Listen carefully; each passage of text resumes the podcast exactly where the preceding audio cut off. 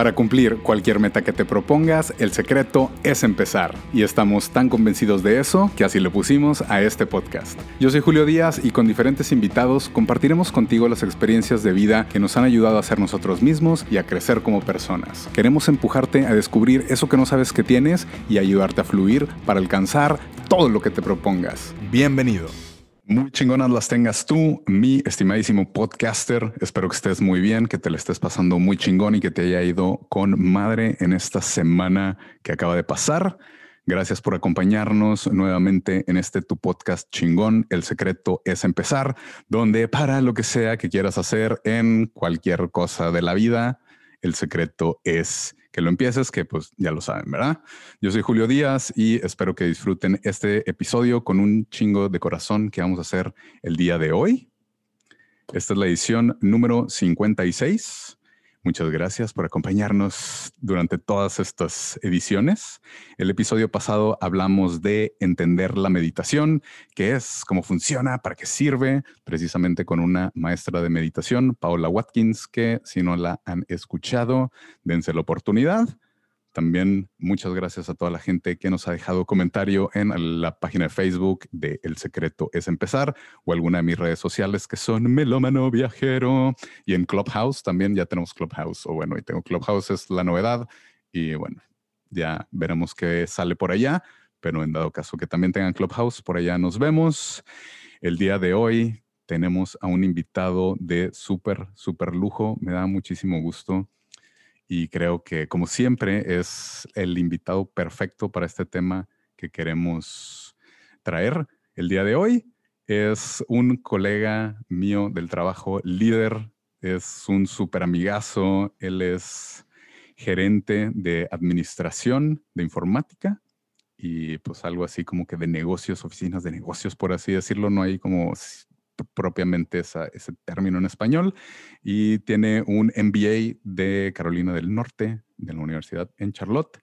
Dentro de todos estos conocimientos que tiene, es un excelente líder, es un gurú del ejercicio, es un maestro de todo lo que tenga que ver con organización de tiempo, con administración de proyectos. Él es el templo del bienestar, el ejemplo que todos queremos ser es la persona más emprendedora del universo. Tiene un negocio que se llama Plan B y la sonrisa más grande que he visto. Alejandro Borrego, ¿cómo estás? Julio, ¿cómo estás? Buenos días. Este, ojalá sea la mitad de lo que acabas de decir y no decepcionar a, toda, tu, eh, toda, tu, gente, pero muchas gracias por la invitación. Eh, un honor estar aquí contigo y platicar, como tú dices, eh, grandes amigos y muy buenos colaboradores. Y sí. enhorabuena por tu podcast. Eh, gracias, gracias por estar aquí. Que, que, precisamente el tema que traemos y queremos compartir con todos ustedes, que precisamente traemos el mejor administrador de proyectos que hay en el trabajo, eh, queremos hablar de liderazgo y esto es algo que creo yo que puede que no sea para todos. ¿Tú crees que sea para todos el liderazgo, Alex? Yo creo que es para quien quiera. A final de cuentas, eh, creo que siempre ha estado este debate entre si los líderes nacen o se hacen. ¿Tú qué crees? ¿Tú qué crees? Cuéntame. Como, como, líder consolidado, o sea, yo lo considero, ¿crees que se hacen o se nacen? O, Para mí son las dos. Digo, hay, hay gente definitivamente que ya nace con el don, pero te pregunto, por ejemplo, ¿puedes desarrollar la empatía? Puedes desarrollar las ganas de hacer crecer a alguien, puedes desarrollar eh, el reducir tu ego para hacer crecer al de enfrente. Es lo mismo, son principios básicos de liderazgo que probablemente no naces con ellos y los vas moldeando y los vas creando conforme vas creciendo. Entonces, son de las dos y, y ambos tienen su mérito. Al final de cuentas, tienes que lograr llegar a ese punto y si ya naciste, pues traes un poquito de ventaja, pero si no lo traes, lo desarrollas y llegas. Sí, no, no, no es algo que, que, digas, ay, es que ya no, yo nunca he podido ser líder. Obviamente, si es algo que quieres, pero eso no quiere decir el que hayas tenido una posición privilegiada o el de que, ay, es que tuve por, no sé, mi familia, o sea, mi papá fue un muy buen líder. Hay veces que no tenemos esas ventajas o que son muy pocos los, los, se le salió bien esto, pero eso, como dice Alex, no, no, no es algo que no se puede desarrollar, es algo que, que aprendes, es algo que tienes que saber. Y creo que pues, lo, lo, más importante ahí es querer ser líder, ¿no? Claro, y, y, y no viene solo de la posición eh, que tengas, ¿no? A final de cuentas, yo creo que por ser jefe no eres líder y el hecho de que seas líder no te hace jefe. son cosas que tenemos que entender. El liderazgo viene de adentro y el liderazgo puede, puede ser líder en tu sociedad, puede ser líder en tu comunidad, puede ser líder en tu empresa. Eh, depende de eso, ¿no? No, no, no, es una posición jerárquica, no es una posición eh, económica, puedes ser líder en, tu ámbito y, y, es, ah, depende de cada persona lo que quiera aspirar y a dónde quiera llegar. Definitivo. Y, al menos toda la gente que ha tenido esa experiencia con el, el trabajo, bueno, que, empiezas pues con tu experiencia laboral y que te, dentro de todo eso te tocan diferentes líderes, jefes, obviamente pues inclusive en el salón de clases, cuando tienes un equipo que de repente alguien toma como que es el liderazgo de ese equipo para poder lograr, o sea, esto, esto de los equipos siempre, siempre ha existido, pero lo que también queremos diferenciar entre, o sea, es, es este, hacer hincapié en que lo, lo, que dijo Alex, que un líder no es jefe y necesariamente un jefe no es líder, porque también nos ha tocado, como les digo, jefes que tenemos en el trabajo que nada más el güey quiere que hagas las cosas porque por sus huevos. Quiero que hagan esto, este reporte porque este pedo. Pero güey, o sea, obviamente nos va a quitar un chingo de tiempo y no va a funcionar y la madre, no, es que yo soy el jefe o que tratan de intimidarte con esa posición de que te va a ir mal si no lo haces o algo así. Eso, eso, eso que, o sea, ¿por qué crees que sea ese, como eso, ser jefe o, o sea, como tratar de nada más ser mejor que el otro, pero sin afán de como apoyarlo. ¿Crees que, que eso se deba a algo en específico, Alex? Puede, puede ser inseguridad, ¿no? Y, y yo creo que eh, eh, volvemos al, al, tema de partida. Un, un, líder y una de las principales cualidades que tienes como, que tener como un líder es esa empatía, es saber meterte en los zapatos del de enfrente y entender desde su perspectiva las cosas. Y tocando el punto que, que mencionas, explicar el por qué detrás del qué. Si yo necesito hacer un reporte, es por esta razón. Y empatizar con la persona, decir, si esto te va a generar más trabajo, te explico y te invito al proceso de por qué tú vas a generar valor, por qué tú eres importante, por qué el reporte que tú vas a crear, que te va a quitar tres horas de trabajo, va a generar un valor adicional o va a generar un valor agregado a las actividades que estamos realizando. Si te tengo cargado de trabajo y después te pido un reporte de tres horas y, nada más te lo pido por pedírtelo, lo primero que vas a hacer es mentarme la madre. Si te explico que al generar ese reporte vamos a crear cierta eh, conciencia en, en el cliente y esa conciencia va a provocar que de tus ocho horas de trabajo se te quiten dos porque la conciencia los va a traer a, colaborar con nosotros, lo haces al día siguiente y con gusto. Y a lo mejor nosotros como líderes o como jefes en algunas situaciones, tenemos que explicar eso para eh, engage a la gente, para que se emocionen de estar dentro del proyito y, y logren las cosas. también.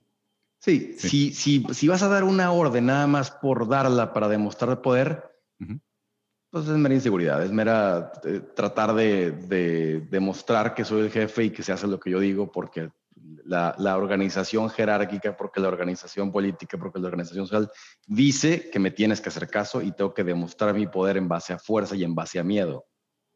Ok, pues es, es, es muy interesante porque precisamente creo que uno de las cosas más sencillas es que un líder predica con el ejemplo. O sea, un líder te dice, mira, hay que hacerlo de esta forma porque esto va a funcionar así. Aparte que predica con el ejemplo, te da la explicación, como dices, o sea, el saber el por qué haces las cosas eh, y que me digas, ah, bueno, este reporte que me quita tanto tiempo de mi día sirve porque, no sé, va a ayudar a futuro a la empresa para esto o vamos a poder tener una mejor visibilidad en esto.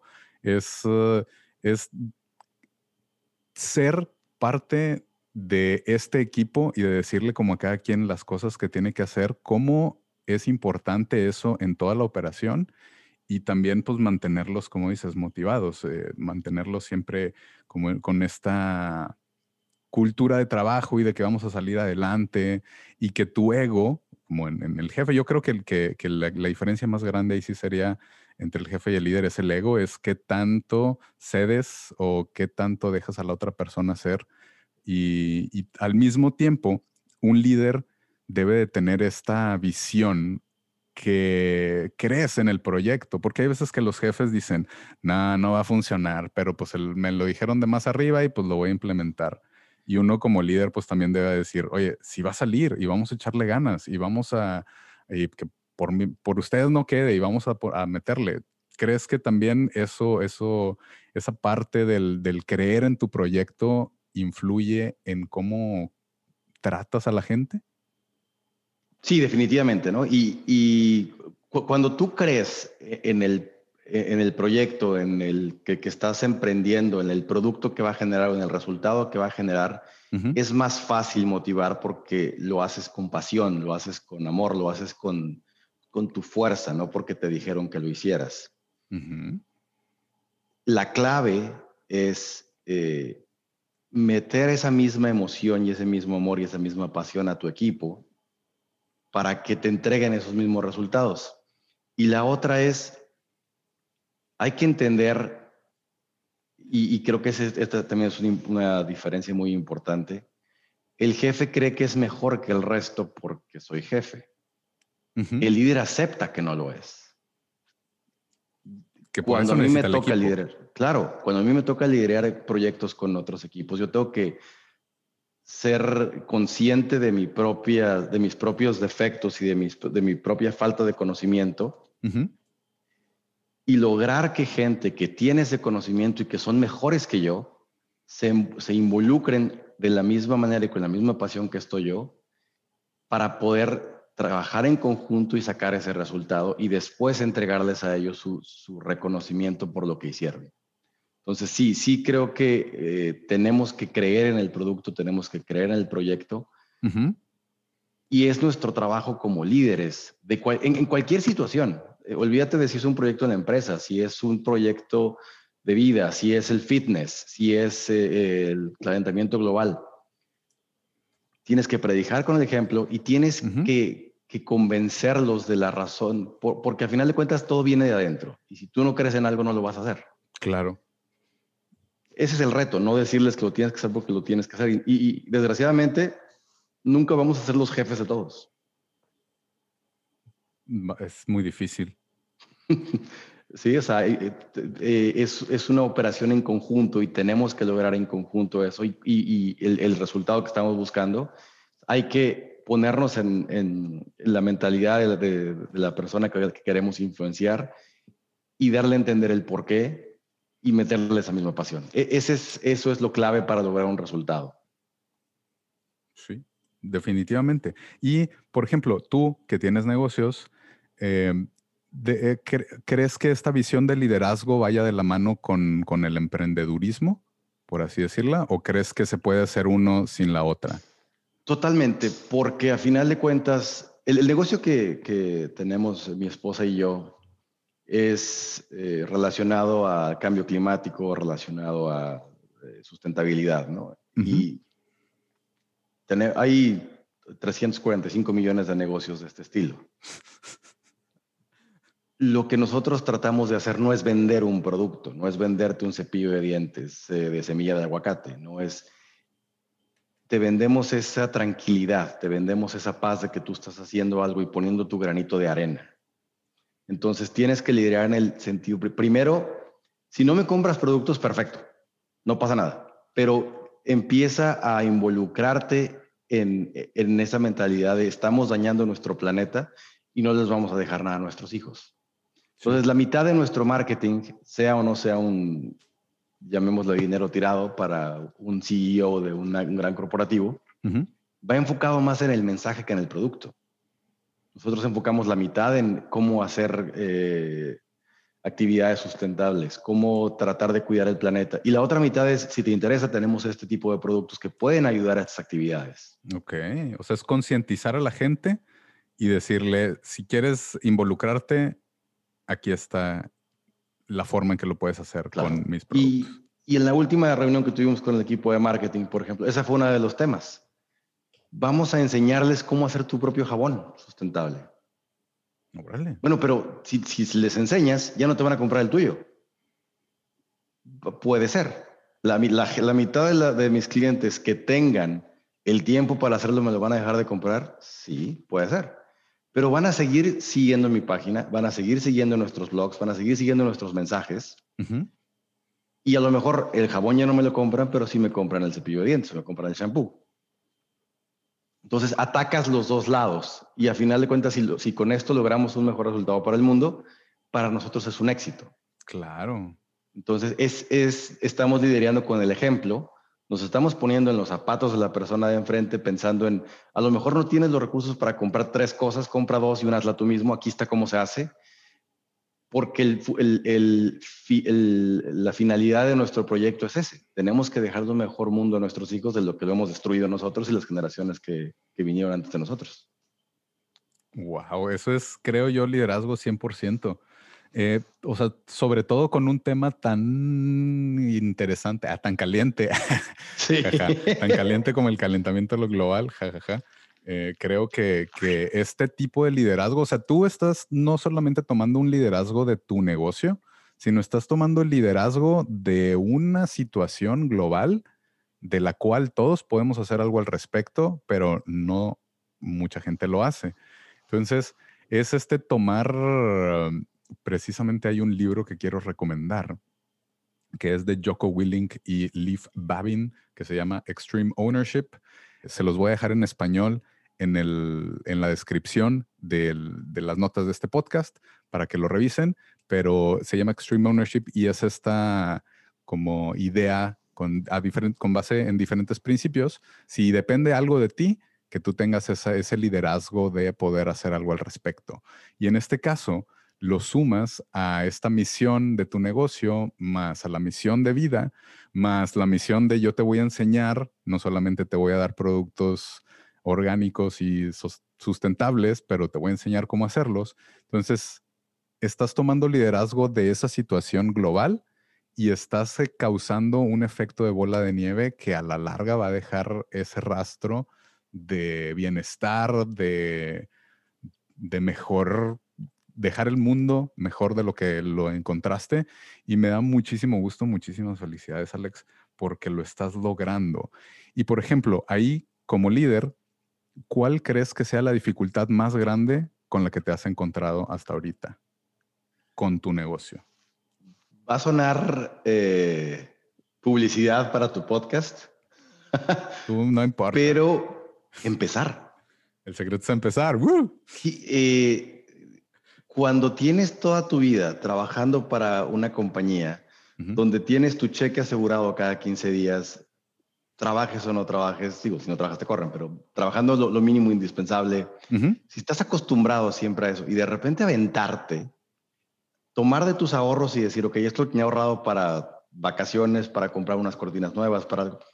Y ya me poner tu dinero donde está tu boca, puedes tener un business plan perfecto, puedes tener la idea eh, muy bien madurada, ese miedo. O sea, no es fácil aventarte por, por muchísimas razones. Y al final de cuentas, lo difícil, hasta ahorita, lo más difícil para nosotros fue eso, empezar, aventarnos y decir, a ver, ya, órale, suéltalo, empieza y una de las frases que tenemos aquí es, este, la familia es, se vale quebrar, pero no se vale no haber aprendido nada. Claro, claro, definitivamente. Prefiero cometer 10 errores y haber aprendido algo y a lo mejor el siguiente nos sale mejor que perder el dinero. Tomémoslo como una, un curso intensivo de maestría de cómo abrir un negocio. Bueno, si le arregamos en todo, aprendiste cómo no hacer 100 cosas. Sí. ¿no? Y si, dejamos de ver lo, egoísta y solo de nosotros, al estarle enseñando a, otras personas a tratar de hacer este, de tener esta misión, de tener esta, este modo de vida, que es el, el tema sustentable, los impulsas también a ellos a innovar. Imagínate que les dices tú cómo hacer un jabón.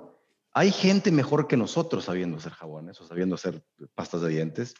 Si innovan y crean algo y después ellos se vuelven multimillonarios, perfecto, pero logramos algo o impulsar a alguien a que lograra eso y se, y, se lograra todo ese bien común, bien por nosotros. Y podemos ser eh, los eh, que logramos algo totalmente tras bambalinas, nunca estaremos en el spotlight, pero lo logras, te sientes tranquilo. Y, es, y ese es parte del, liderazgo también que, que, tenemos que aprender y es, el spotlight no es para ti. Lo va a hacer por consecuencia de los actos de la gente que tú estás tratando de liderar.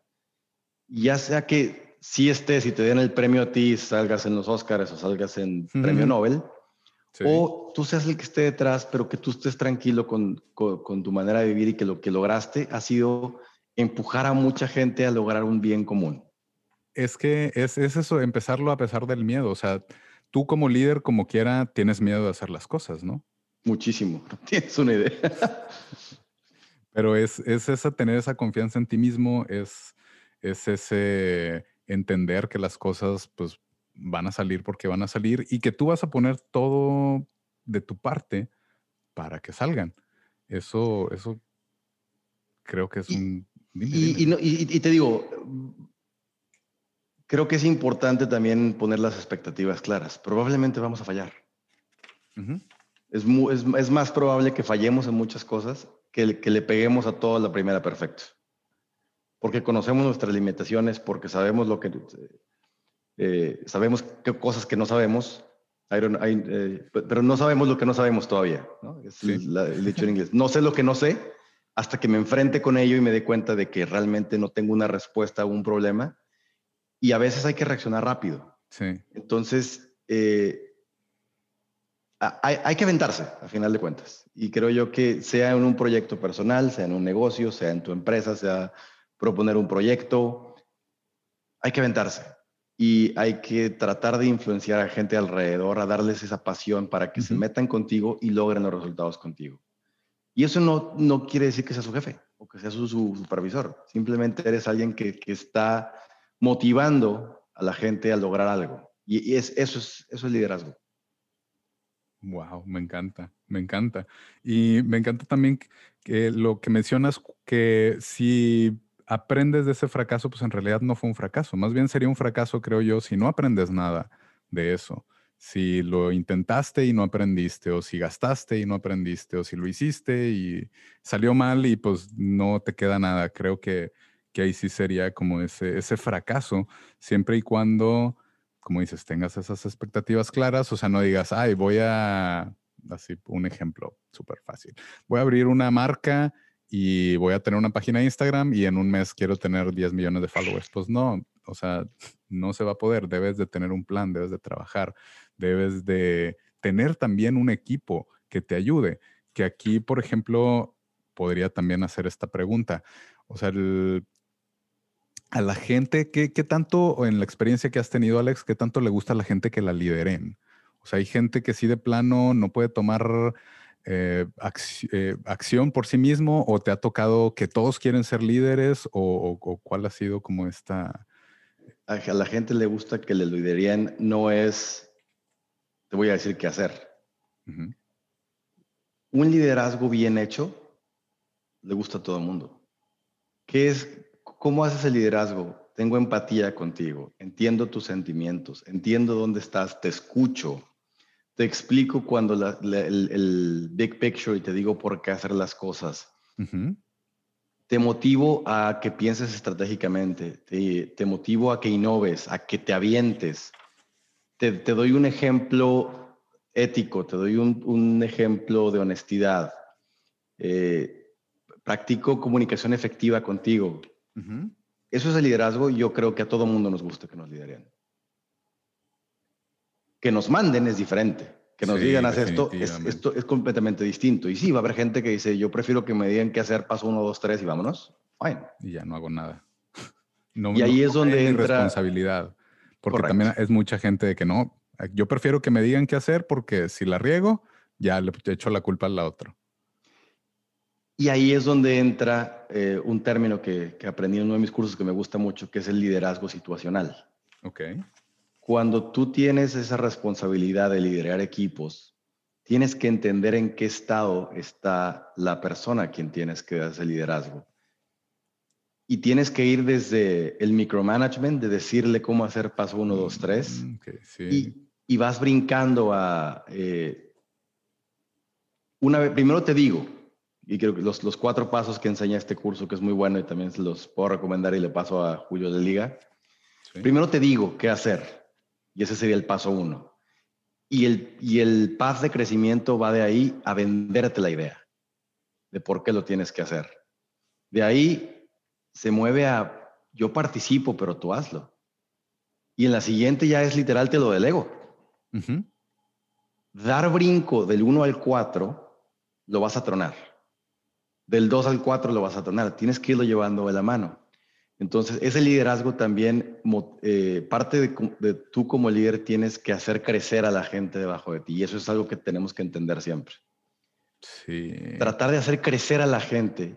Y en el momento en el que tú te rodeas de gente más inteligente, más capaz, este, con mayor inteligencia emocional que tú, tú vas a triunfar solito, sin, sin hacer nada.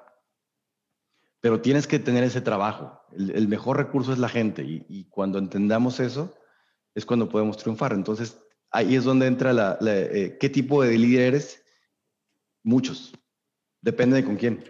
Me imagino que cada líder puede tener un tipo de liderazgo muy único, muy diferente, siempre y cuando creo que también pues te funcione a ti. A lo mejor te funciona que el jefe te dé mucha libertad o que te dé que no te dé tanta libertad porque, pues, no sé, le flojeas mucho o por, procrastinas mucho y prefieres que el jefe ahí te esté presionando. Entonces creo que, que no hay un, un como tipo de liderazgo específico, más es, no, pues no sé si, si caiga en este tipo de situacional, porque al menos creo yo que el, liderazgo situacional es que le a pesar de ser el líder, si alguien más tiene ese conocimiento, se lo delegas y le dices, tú eres el líder en esto. Pero pero es, es, hacerlos crecer a final de cuentas. Y, es, y, regresamos a la pregunta del inicio. ¿Se nace o se hace? Bueno, liderándote y sabiendo ser un buen líder, vas a crear líderes. ¿Cómo los creas? Llevándolos de la mano con tu conocimiento. Y va a haber un punto en el cual tú les vas a enseñar lo que tú sabes, lo que tú conoces, tus experiencias de vida. Y con lo que ellos saben, se van a volver mejores que tú. El día que entendamos y aprendamos que eso es importante, y haces tu ego a un lado, ese día es cuando tú puedes verdaderamente motivar a la gente a ser un líder y, y, y llenarnos. creo que la concepción de líder contra jefe es tan e, es, es mala. No tienes que ser un jefe para ser un líder. Tú puedes ser un líder y no tener ni una sola persona a tu cargo. Sí. Pero, pero mueves las situaciones, mueves a la gente, influencias a la gente con tu pasión, con tu manera de explicar, con tu manera de comunicarte, con tu empatía. Eh, de esa manera puedes liderar. Entonces, si tú ya estás en una posición de privilegio de, jerárquicamente, usa esa posición para con liderazgo situacional hacerlos crecer, que se vuelvan líderes ellos mismos en cualquier ámbito. Y, esto se vuelve un círculo virtuoso en cualquier organización, en cualquier eh, ámbito de la vida como que lo, en inglés que le dicen pay it forward, o sea, como que estás haciendo el favor más adelante. Es porque también uno como pues líder en, potencial crecimiento, por así decirlo, o alguien que, que, sí tiene este, esta idea y este yo, pues al menos le quiero mostrar a la gente que sí se puede, que se puede, ah, que yo soy un ejemplo, que lo estoy logrando, pero si tú no estás expuesto a ese, a ese liderazgo, a ese tipo de, de comunicación, ese tipo de empatía, pues nunca vas a saber. O sea, también por eso mismo creo que para aprender de un buen liderazgo debes de juntarte con un buen líder. Sí, mi papá decía de chiquito me ponía a jugar con los de dos años más grandes porque me decía que la única manera de hacerme más bueno jugando básquet era jugando con los grandes, no con los chaparritos. Pues sí. ¿No? Entonces, e, e, es lo mismo, tienes que... Eh, irte a las grandes ligas y, aventarte. Y, volvemos a lo mismo. El miedo va a estar ahí. Pero es esa, aviéntate, no pasa nada. No, no está mal fallar. Y en ese también no está mal fallar.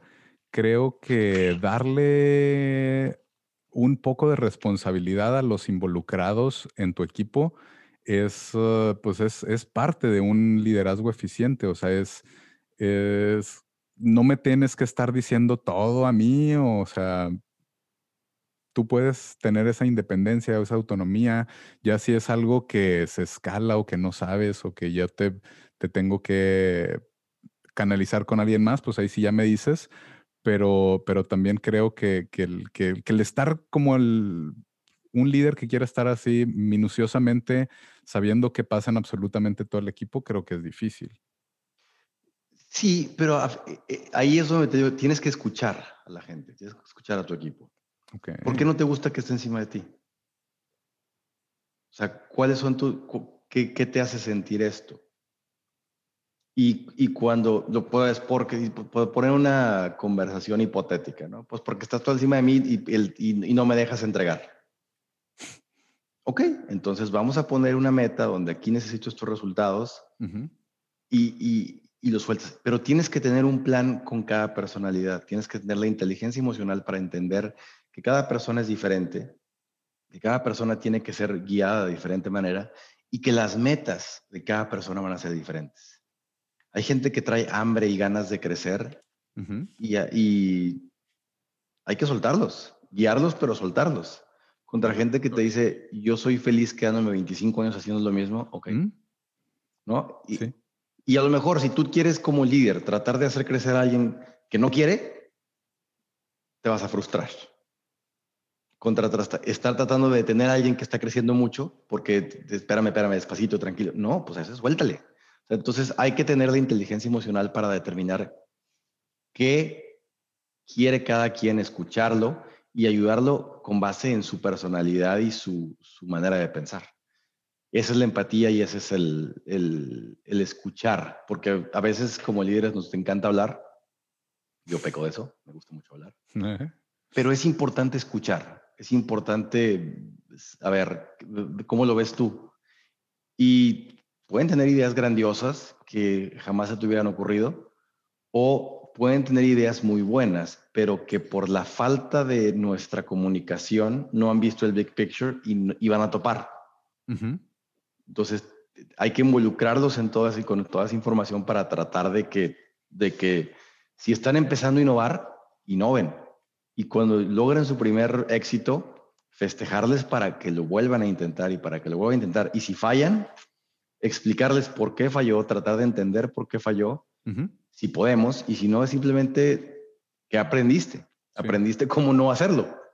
Y eso es importantísimo. ¿Cómo, ¿Cómo lo vas a hacer mejor la próxima vez? ¿O cómo, cómo sabes, o más bien, sí, sabes cómo no hacerlo? Y em, también otra de las cosas que, que me he preguntado, y supongo que te has hecho esta pregunta también, pero ¿tú crees que haya malos equipos o solamente malos líderes? Yo creo que hay malos líderes. A final de cuentas, digo, también puede haber eh, eh, malos equipos, ¿no? Y poniendo una referencia deportiva, si yo hago un equipo de fútbol con 11 delanteros, nos van a golear. Horrible. O sea, si, yo tengo un equipo de fútbol con seis Messi y cinco Cristiano Ronaldos, nos van a golear. Sí. ¿No? Entonces, puede ser una combinación de las dos. Tienes al mejor equipo del mundo multiplicado por 11, pero no están en la posición que deben de tener, ¿no? O sea, y por más líder o por más buen entrenador que seas, y dije Messi Cristiano por la vez que unos van a uno y otros van con otro para no afectar a nadie. Es, así, es como el, la Coca y la Pepsi. Ajá. Eh, necesitas aprender, eh, sí necesitas una buena combinación de equipo.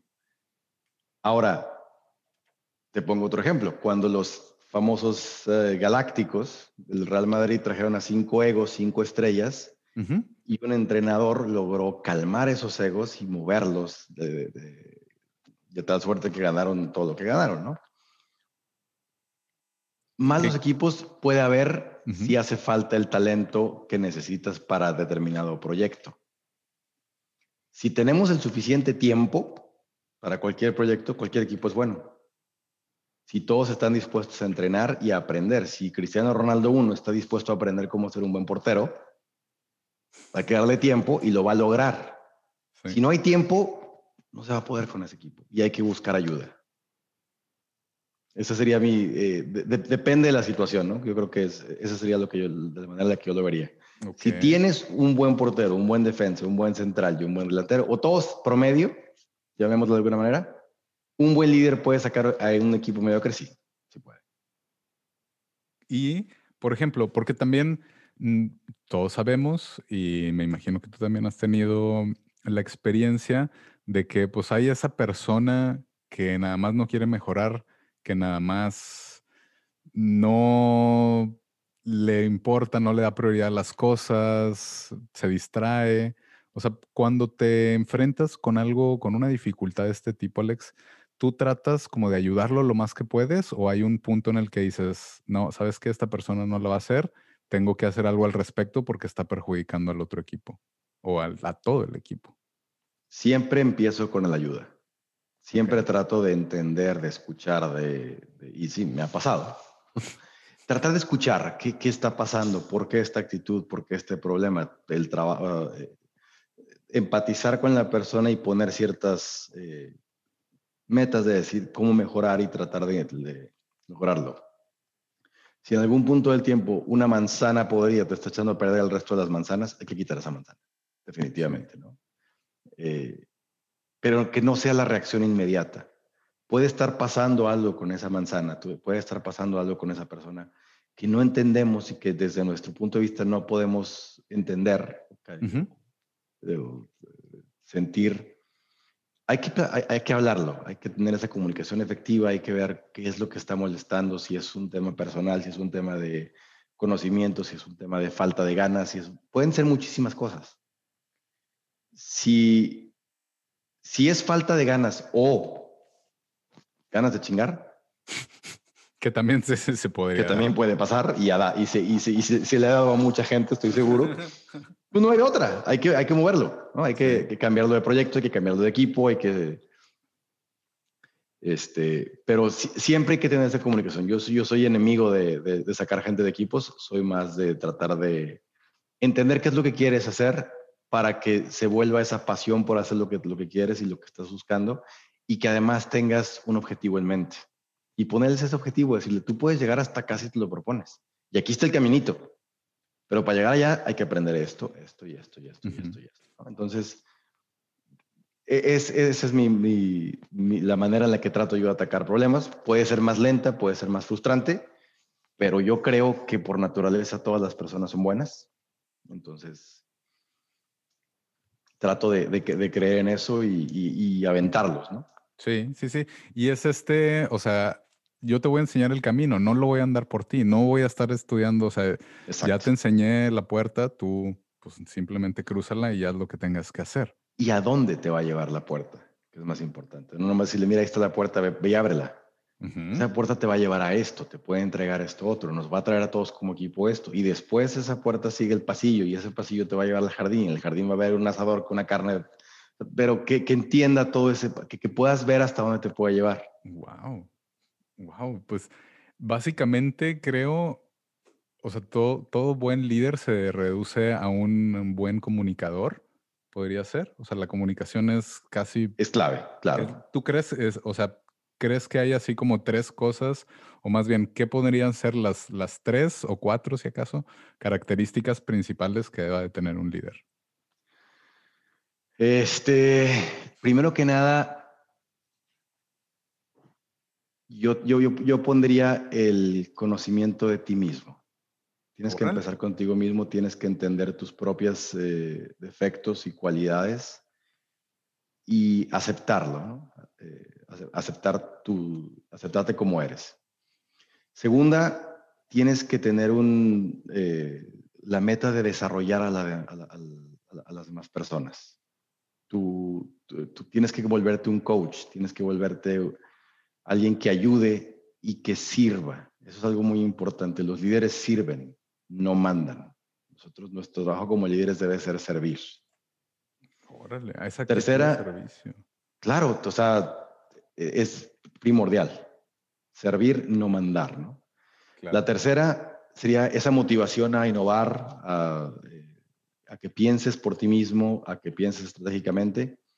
Y la cuarta es liderar con el ejemplo, ¿no? Yo lo vería, ten ese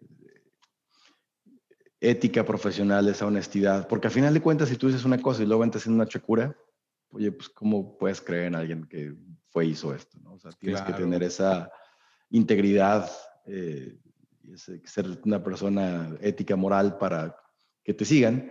Todo eso combinado y esas cuatro combinadas con esa comunicación activa, ¿no? Entre, entre culturas, entre idiomas, entre personalidades. Tienes que aprender y tener la inteligencia emocional para poder comunicarte con gente diferente a ti y demostrarles esos, que esos cuatro pilares que para mí son muy claves, los vean en ti. Pero la chamba es esa.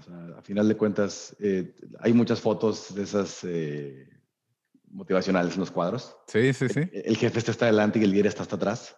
Ajá.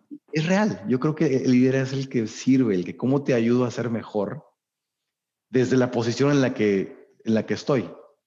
A veces puede ser jerárquicamente arriba, como un jefe. A veces puede ser, yo ya tengo un negocio, yo ya aprendí ciertas cosas que tú no te quieres aventar, pues te digo que no hagas, porque yo aquí me pasó esto.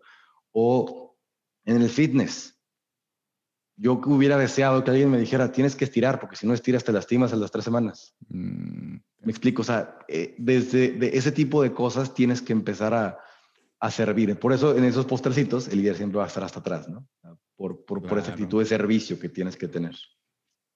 Qué loco, qué loco. Y aparte, como líder, pues también debes de conocer todo el proceso, o sea, todo lo que te estás involucrando. Es, o sea, yo ya lo, es, es, como decirle a tu equipo, yo ya lo sé hacer, o yo lo hice, o yo sé que no es tan complicado, o yo sé que es complicado, y por eso mismo entiendo, o te doy más, o te doy menos, y, y es este como, pues, ser parte de todo ese proceso, entender todo de eso que quiere o que eres líder en este caso y poderlo comunicar a todo el equipo de trabajo. Y, que va detrás de, vamos a un, a un ejemplo 100% corporativo. Si yo te pido que me hagas un reporte que yo ya hice y yo sé que toma tres horas y después te pido otro de seis horas, yo ya sé que ya me pasé de tus ocho. Entonces yo entiendo que te estoy pidiendo de más. Si yo jamás lo he hecho y nunca más he entendido que no sé ni lo que te estoy pidiendo. Contra decirle, yo lo hice así y empecé aquí y de tres horas lo logré hacer en hora y media a través de estos pasos. ¿Cómo le harías tú para hacerlo en lugar de hora y media en media hora? Y te motivo a crear esa innovación y te motivo a ti a, no porque yo diga que es paso 1, 2, 3, 4, tiene que ser 1, 2, 3, 4. Encuéntrame una mejor manera y bienvenido. Pues sí, claro. Te superan. sí, sí, sí, sí. Y va detrás de una frase que mi padre me decía que su única misión era superar a tus padres y que tus hijos te superen a ti. Si tú traduces eso a liderazgo es lo mismo. Yo estoy tratando de hacer una mejor chamba que el que estaba sentado en mi silla hace cinco años o seis años y a la vez me encantaría que la persona que algún día me reemplace sea mil veces mejor que yo. O sea, al menos le toca enseñar lo que yo sé. Eso es dejar un legado más que querer dejarme como el GOAT y que siempre fui el mejor y que el que regresó a ver el mugrero que está haciendo. No, me encantaría que fuera alguien a quien yo traté de coachar y que llegó y me hizo pedazos y ahora lo que yo hacía lo hace mil veces más eficiente. Eso a mí me llenaría de orgullo. Eh, sí, sí, sí, sí. Es, es, es, esa querer que los demás brillen, querer que los demás eh, tengan su parte del, del, beneficio, de que esa responsabilidad, que tengan como esa, ese cambio de mentalidad, del, mentalidad. de sí puedo, de sí se puede. Entonces, ¿crees, bueno, supongo que sí, pero ¿qué tan disciplinado debe de ser un líder para poder ser líder? O sea, tanto, totalmente. tanto él como con su familia, como con su trabajo, como con su todo. Totalmente. Para mí la disciplina es, e, e, es eh, parte primordial de mi vida porque Y no confundamos disciplina con rutina a veces, ¿no? Eh, porque se, puede llegar a, esa línea, pero es importante ser disciplinado en...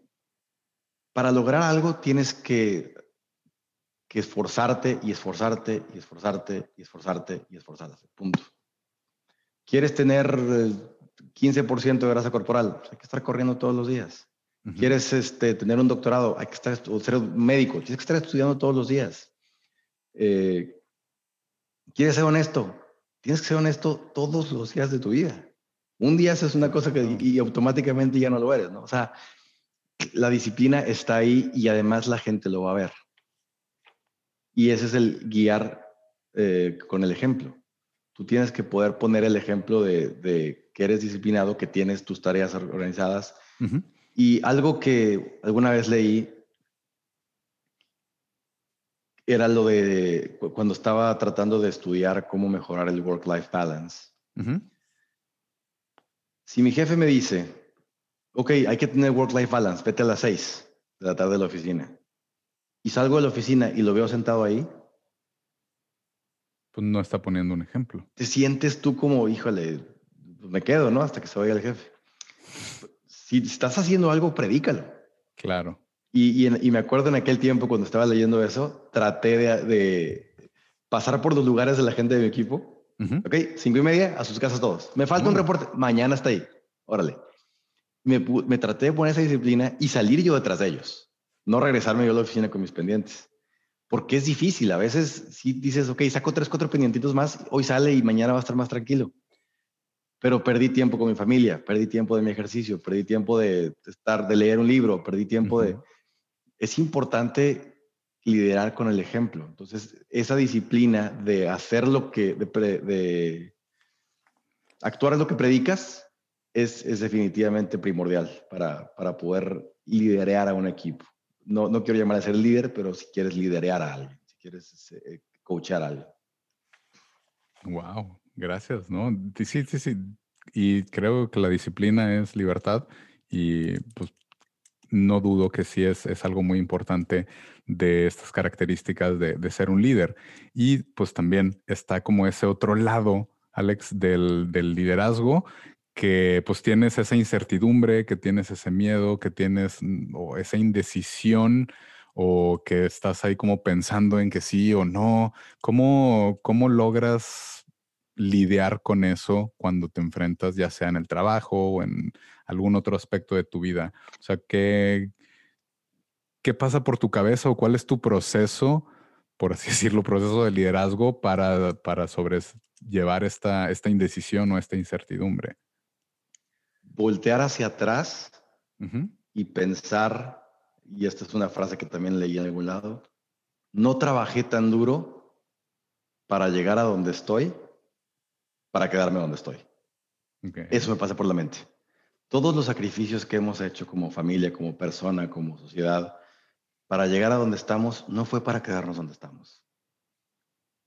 Hay que seguirle. Y, y si pones esa frase en cualquier punto de tu vida, si tú, si tú volteas hacia atrás y la pones en cualquier parte de tu vida, puedes ponerte a pensar, si me hubiera quedado ahí, ahorita estaría frustrado, no estaría tranquilo. No Entonces, sigue aplicando. No trabajé tan fuerte para llegar a donde estoy, para quedarme donde estoy. Eso es lo que pienso. Y ni modo. Y, te digo, y si volteo hacia atrás, puedo eh, enumerarte 300 errores. Pero esos errores me hicieron aprender cómo no hacer las cosas y voy a cometer otros 300. Estoy seguro.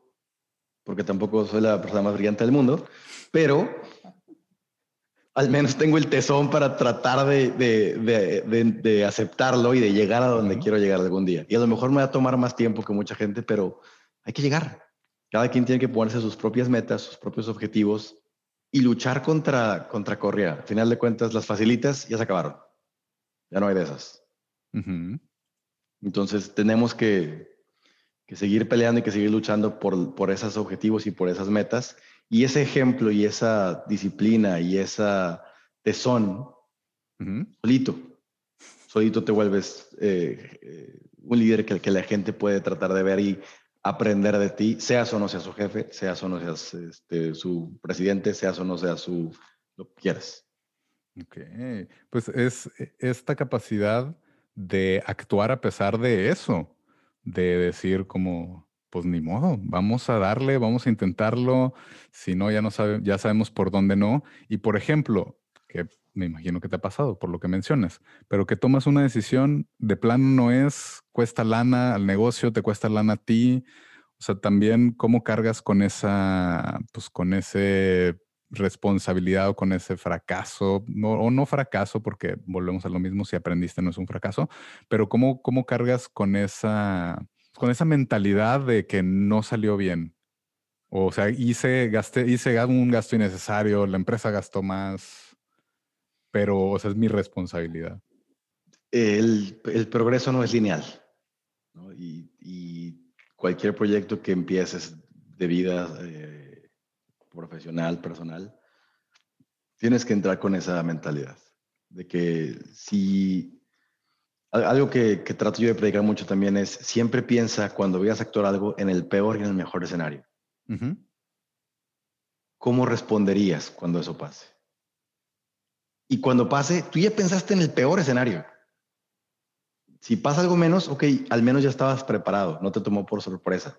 Puede pasar que pierda toda mi inversión. Puede pasar que en dos años traiga un Lamborghini. Y estás en los dos espectros, ¿no? Entonces ya, ya tienes el, peor y el mejor escenario y te preparas mentalmente. Entonces el trancazo no es tan fuerte. Va a doler horrible. O sea, cada fracaso que, que, al inicio lo ves como un fracaso y te toma desde una dos horas hasta meses.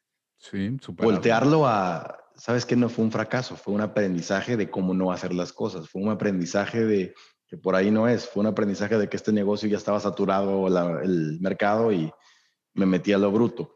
Puede ser un fracaso, donde, un aprendizaje donde no hice el estudio correcto antes de aventarme. Para la siguiente tengo que hacer un poquito más de análisis. Pero e, es lo mismo, es, es, es fuerza, es, miedo y, y cuesta trabajo volver a, a empezar, sí. Pero yo veo a mi bebé que se cae y se para.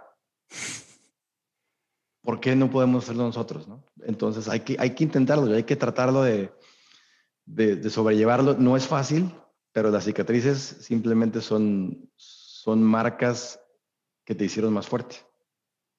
Definitivamente, definitivamente es, y, me gusta mucho esa frase, es como la, la, cicatriz es como un, un tatuaje de, de, que hiciste o una pendejada o, o algo lo suficientemente que te sacó de esa zona de confort que saliste lastimado.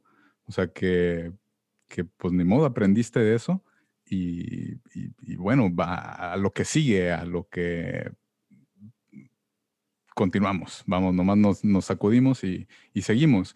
Y volviendo pues como a, este tema de lo del liderazgo, tú inclusive puedes ser líder de tu familia, puedes ser líder de tu relación, puedes ser líder de tu círculo de amigos, o sea, sí puedes creo, ser líder en muchos aspectos. Puedes ser líder en, un, algún aspecto de tu vida en el trabajo y en otro a lo mejor alguien te está liderando. O sea, también es, entender que pues, los, todos podríamos ser líderes en, cierto punto. Todos podemos enseñarle a alguien más, todos podemos motivar a la gente a que sea mejor y no creo que llegue un punto en el que hay tantos líderes que ya no caben.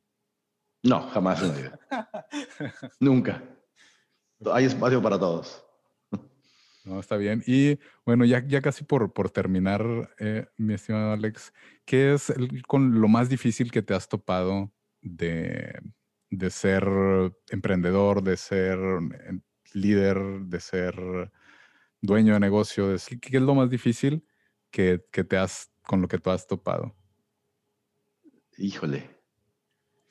Lo más difícil que, que he tenido que enfrentar en mi vida fue perder a mi líder. Órale. Cuando cuando falleció mi papá, eh, él falleció inmediato de la nada, no era, fue totalmente inesperado. Y siempre tenerlo a él para preguntarle cuál era su opinión, qué haría él, porque era y sigue siendo mi héroe, lo será siempre. Preguntarle a él qué haría, y conforme fue avanzando la vida, cada vez me alineaba más, ¿no? Decía, yo haría A, pero déjame le pregunto a mi papá, y me decía A. Al momento en el cual ya no tenerlo, y, y él, él fue el que tenía esos negocios originalmente, los primeros que, tuve la fortuna de liderar. Y yo sentarme en su silla sin ningún training, sin ningún... Porque yo estaba completamente en otra área. Cambiar totalmente mi vida y, sentarme en su silla.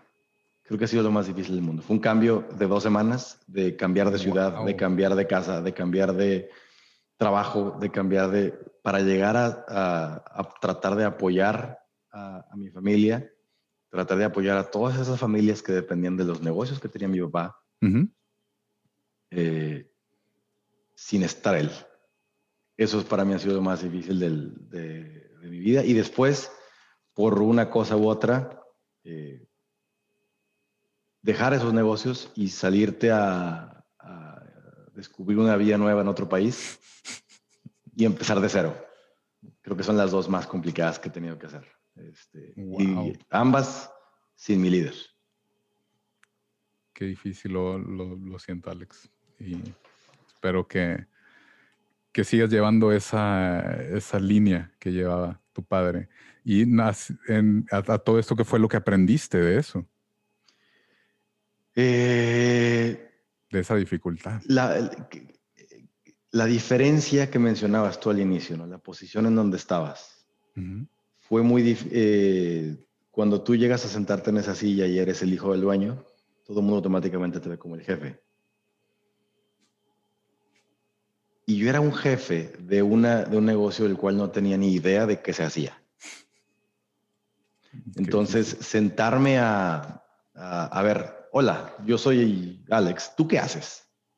Yo abro la puerta en la mañana, ok, ¿qué haces?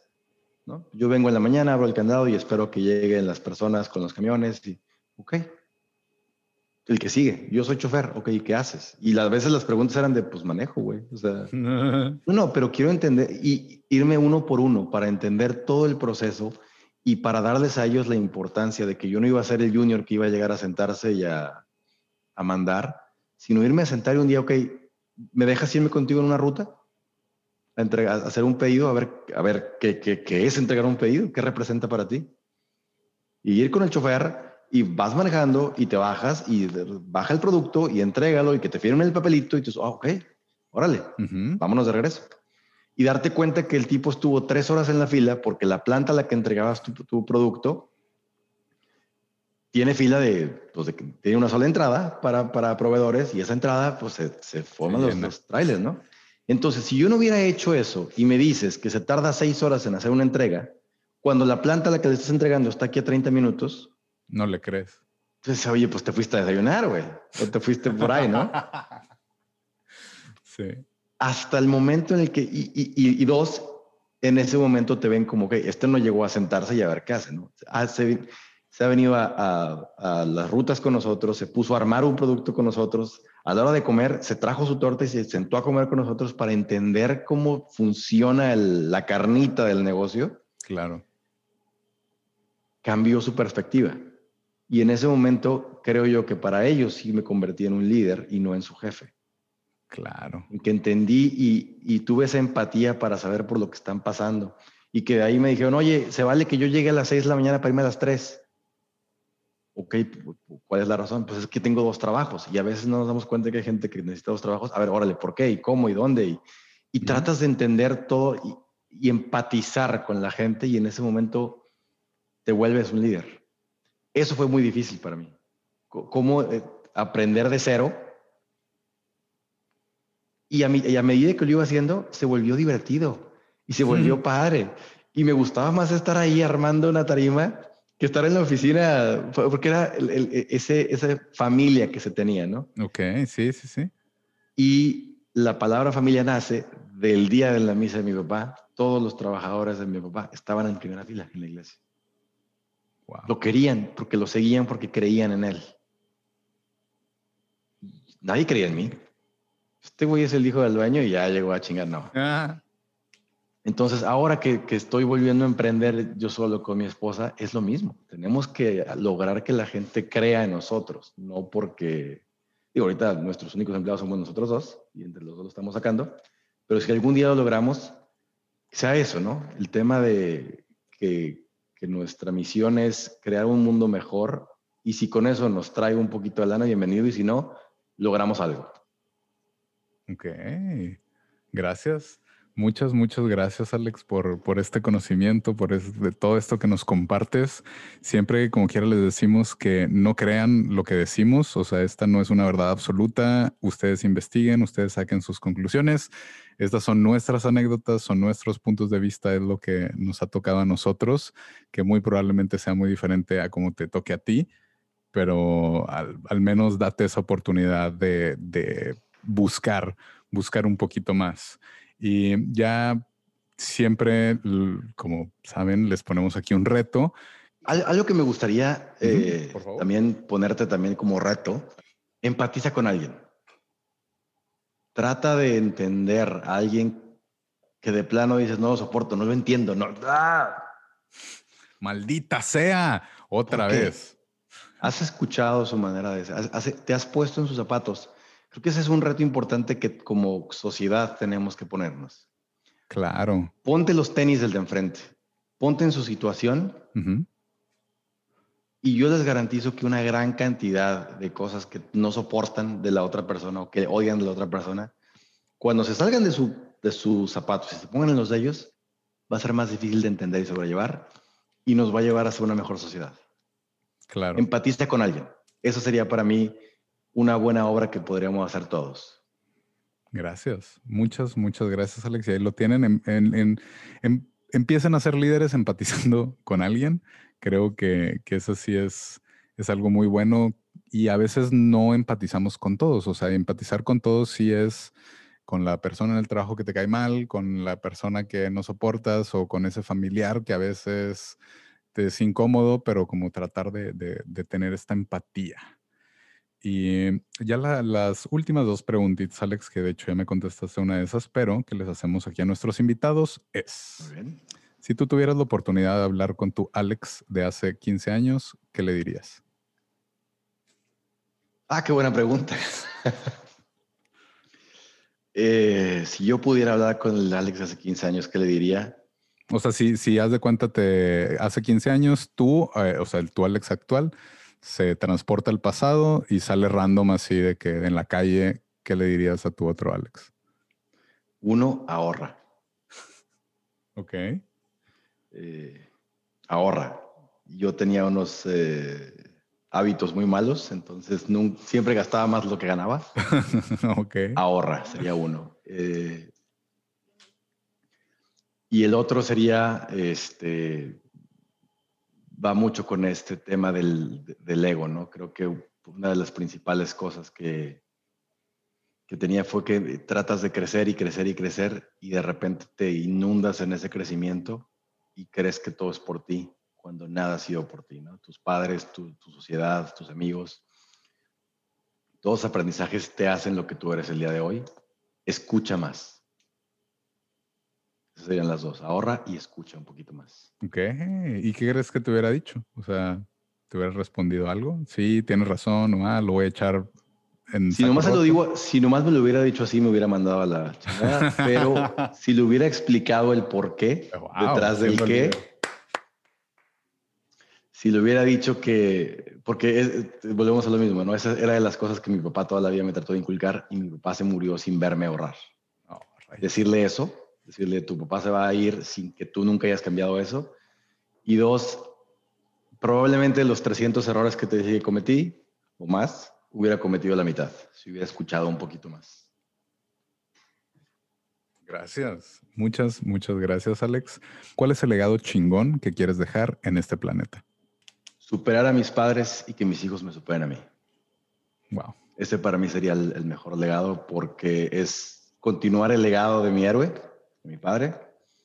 Y dos, si yo logro que, que, la gente me supere en el ámbito profesional, en el ámbito del fitness que me gusta mucho, en el ámbito de empatizar y escuchar a las otras personas, si logro influenciar a 10 personas a que piensen así, estoy seguro que se puede crear un círculo virtuoso. Wow, me encanta, me encanta. Muchas, muchas gracias, Alex. Y para concluir, ¿quieres compartir las redes sociales de tu negocio? Claro, me encantaría. Este, en México es planb.mx, para quien les interese. Los que estén escuchándonos en Estados Unidos es Plan B USA. Eh, B de abeja en inglés. O sea, plan, como plan y B como abeja. Plan. Sí, es como un juego de palabras, que es el plan B, pero con la B de abejita. Es planb.mx en Instagram y plan B USA en Estados Unidos, también en Instagram. Y en Facebook y en todo eso. Gracias, gracias. Como quiera, vamos a dejar las redes sociales de Plan B en la descripción de este podcast. Y Alex, por favor, explícanos qué es Plan B.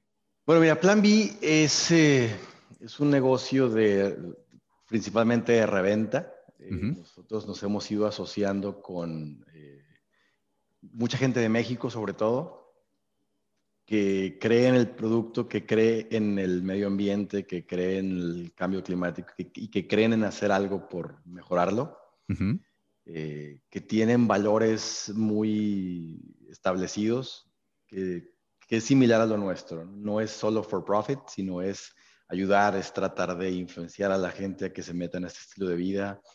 Ayudan a campesinos, ayudan a gente que, eh, que, que, que cree en esto ellos crean sus productos, nosotros hacemos deals con ellos y les damos un foro para que vendan lo que sus productos. Nosotros realmente no producimos ninguno, pero les damos un estilo de, llamémosle un Amazon, pero para productos sustentables.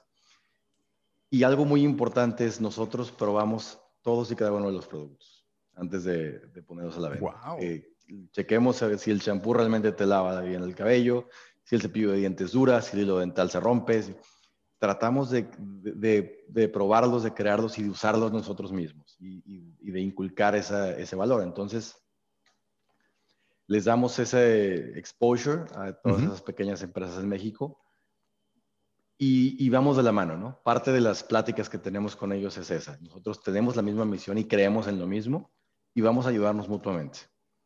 No, es, va más allá de un trato comercial y de un trato de negocios me vendes barato, yo vendo caro, sino vamos juntos a promover el uso de este tipo de productos que ustedes están generando y vender también esa idea de que, oigan, y ustedes están paying it forward. Le ayudan a alguien más y le ayudan a alguien más, a campesinos que, que, que les sobra aguacate y con el aguacate crean la semilla y con la semilla crean el, el, el, cepillo de dientes. ¿no? va, va, es, es un, creo yo que es un bonito mensaje que sí genera cierto margen, porque le cuentas para eso es un negocio, pero un negocio con sentido y un negocio con valor, más que solo generar dinero. Entonces, a eso va Plan B, esa es la idea, ese es el mensaje. Como te decía, en nuestras redes sociales tratamos de no solo ponerte el producto y mira qué bonito está y úsalo, sino el por qué, el, el, el por qué detrás del qué eh, y los beneficios que le va a traer al planeta si tú pones tu granito de arena tengo totalmente, totalmente consciente que Plan B no va a cambiar el mundo, pero si cambiamos 10, 100, 1000 personas, es nuestra contribución a dejar un mundo mejor a nuestros hijos. Entonces, es, se vuelve divertido y se vuelve bien padre trabajar en eso. Se vuelve bien eh, noble estar en una causa de esas porque creemos en ello. Y, y, es, y, es, y es entretenido probar los productos a veces y, darte cuenta que, wow, sí funciona.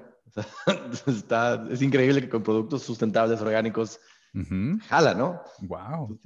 Eh, ha sido muy divertido y ha sido toda una experiencia para mi esposa y para mí. Eh, y el crédito es 100% de ella. Ella es la que liderea, la que mueve el negocio, la que está con las redes sociales, la que manda los mensajes, este, la que crea las campañas con, con nuestro equipo de marketing que es fabuloso. Y, ha sido bien divertido, ha sido bien padre. Entonces, fuera de que generemos o no generemos y de que aprendamos cosas de cómo se maneja un negocio en Estados Unidos y en México, ha sido una experiencia bien padre aprender todo lo que hemos ido aprendiendo de, sustentabilidad y de, de este modo de vida. Me encanta, me encanta. Muchas gracias. Te deseo muchísimo éxito. Sé que te va a ir muy, muy, muy bien. Y definitivamente, si no se han dado la oportunidad de checar el Instagram de Plan B, está, es hasta agradable verlo, es así como terapéutico. mucho, mucho éxito, mi estimado Alex. Gracias, gracias. Como yo sé que les gustó un chingo, compártanlo, compártanlo a toda la gente que crean que le pueda funcionar. Y muchas gracias por habernos escuchado en una edición más. Ustedes son increíbles, son la mera mamada. Salgan, conquisten esta semana, háganla suya. Que se la pasen muy chingón, que disfruten y nos estamos viendo la que sigue. Nos vemos. Thank you.